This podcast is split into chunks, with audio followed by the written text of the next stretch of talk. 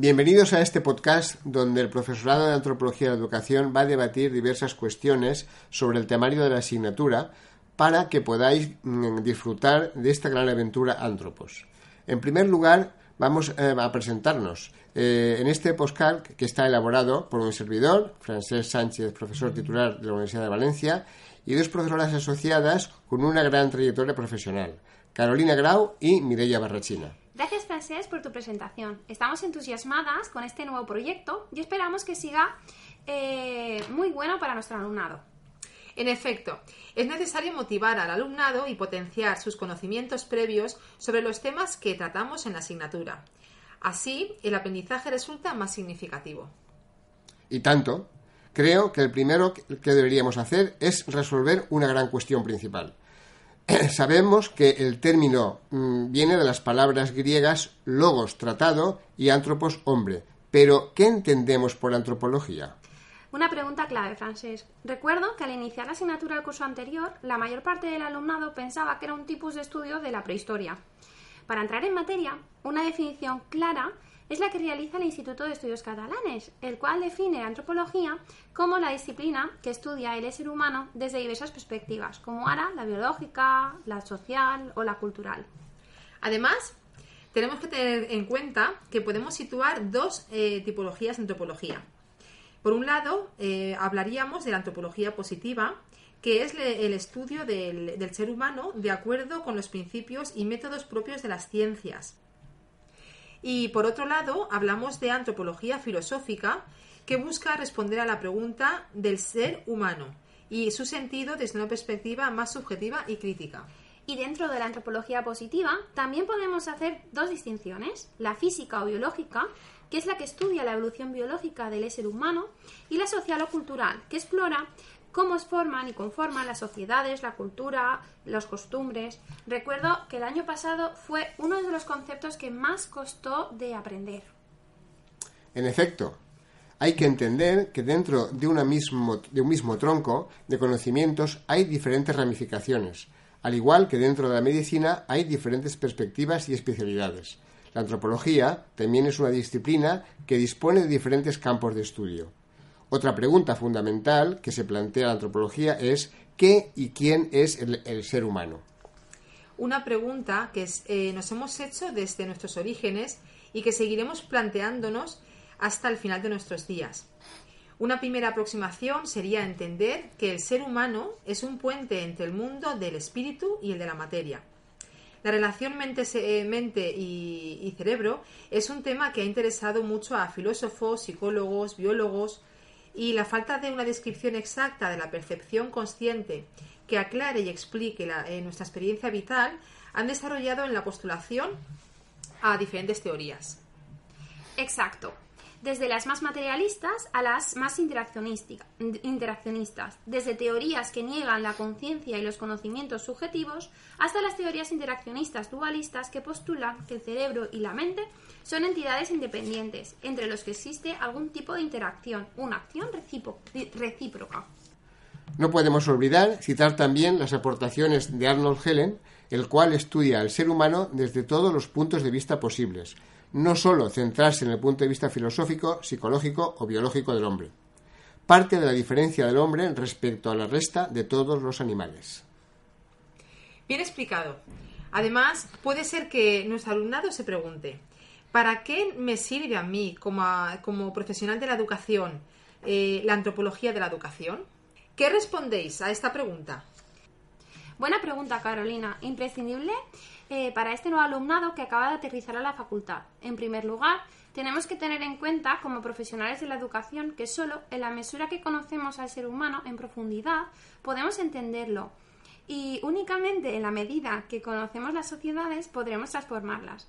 Por eso, en la antropología de la educación estudiaremos los procesos de adquisición y transmisión cultural, de los cuales la educación es un proceso básico les proporcionaremos eh, herramientas necesarias para un mejor conocimiento de la realidad educativa a la cual se, se enfrentarán en su futura vida profesional. Los conocimientos de la etnografía en el aula, eh, los presupuestos y problemáticas de la educación multicultural, así como las claves de la antropología audiovisual y la de género, entre muchos otros aprendizajes.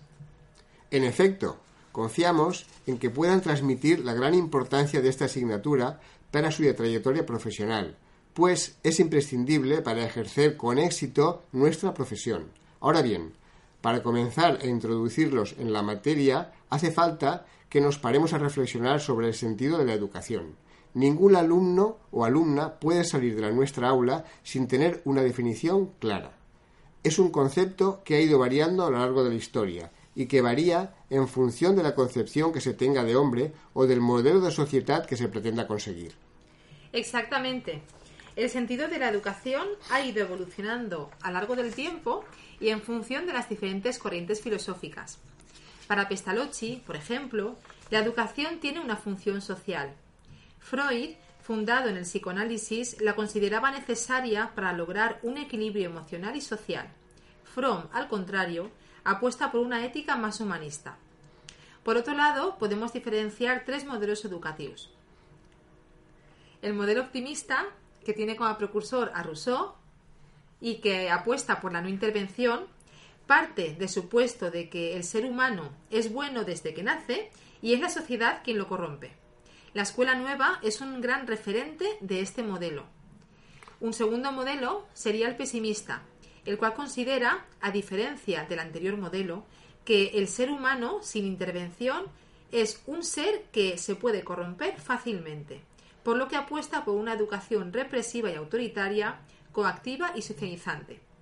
Finalmente, hablamos de que el modelo realista eh, se mueve por premisas de la permisión y la exigencia, la libertad y la conducción. No podemos olvidarnos en este punto de los precursores de la educación, donde podemos encontrar eh, a, la a, la antropología pedagógica, que pretende cumplir una función instrumental, orientar la acción educativa, la antropología educacional, que actualmente se centra en el estudio de la perspectiva cultural y prácticas educacionales, y la antropología filosófica, centrada en buscar la esencia del ser humano. Finalmente, deberíamos poner énfasis en cómo, va en cómo surgió la antropología de la educación, hacer un breve recorrido histórico. El origen lo podemos encontrar en el deseo de estudiar aquellas tribus exóticas más alejadas del mundo occidental. Después, en Estados Unidos, eh, se va a llevar a término un movimiento llamado Melting Pot. Eh, el interés eh, era fusionar las minorías culturales en una única cultura nacional. Pero las culturas humanas son complejas y dinámicas y no se fusionan como los metales. El fracaso escolar y otras causas manifestaron que el melting pot no era la solución a determinadas disfunciones en las nuevas sociedades multiétnicas.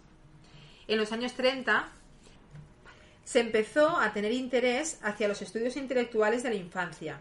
Se pretendía adecuar la educación a las necesidades individuales y de las comunidades y por eso los estudios se centraron en la cultura y en la personalidad. Finalmente, es necesario reseñar dos hechos importantes.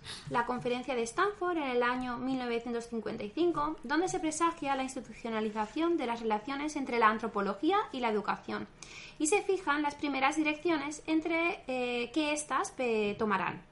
Y el Council of Anthropology and Education en 1979, que instaura la antropología de la educación como disciplina. Cabe añadir que en los años 60, cuando en Estados Unidos empieza a fomentarse la investigación antropológica dentro de las escuelas, pero no es hasta unos años más tarde que el tema educativo es el centro del estudio antropológico y se consolida la antropología de la educación como una ciencia cognitiva y sociolingüística. Y creo que ya hemos dado suficiente información para este primer podcast, que pretendía ser un acercamiento a la materia y un inicio de la aventura Antropos en la que vamos a sumergirnos todas y todos. Ha sido un placer, como siempre, compartir espacio de aprendizaje con todos vosotros y vosotras y iniciamos con entusiasmo esta nueva aventura Antropos. Y tanto, recordar al alumnado que os suscribáis al canal si aún no lo habéis hecho para que podáis seguir todos los podcasts, así como escribir comentarios con las puestas reflexiones, dudas, aportaciones, etcétera.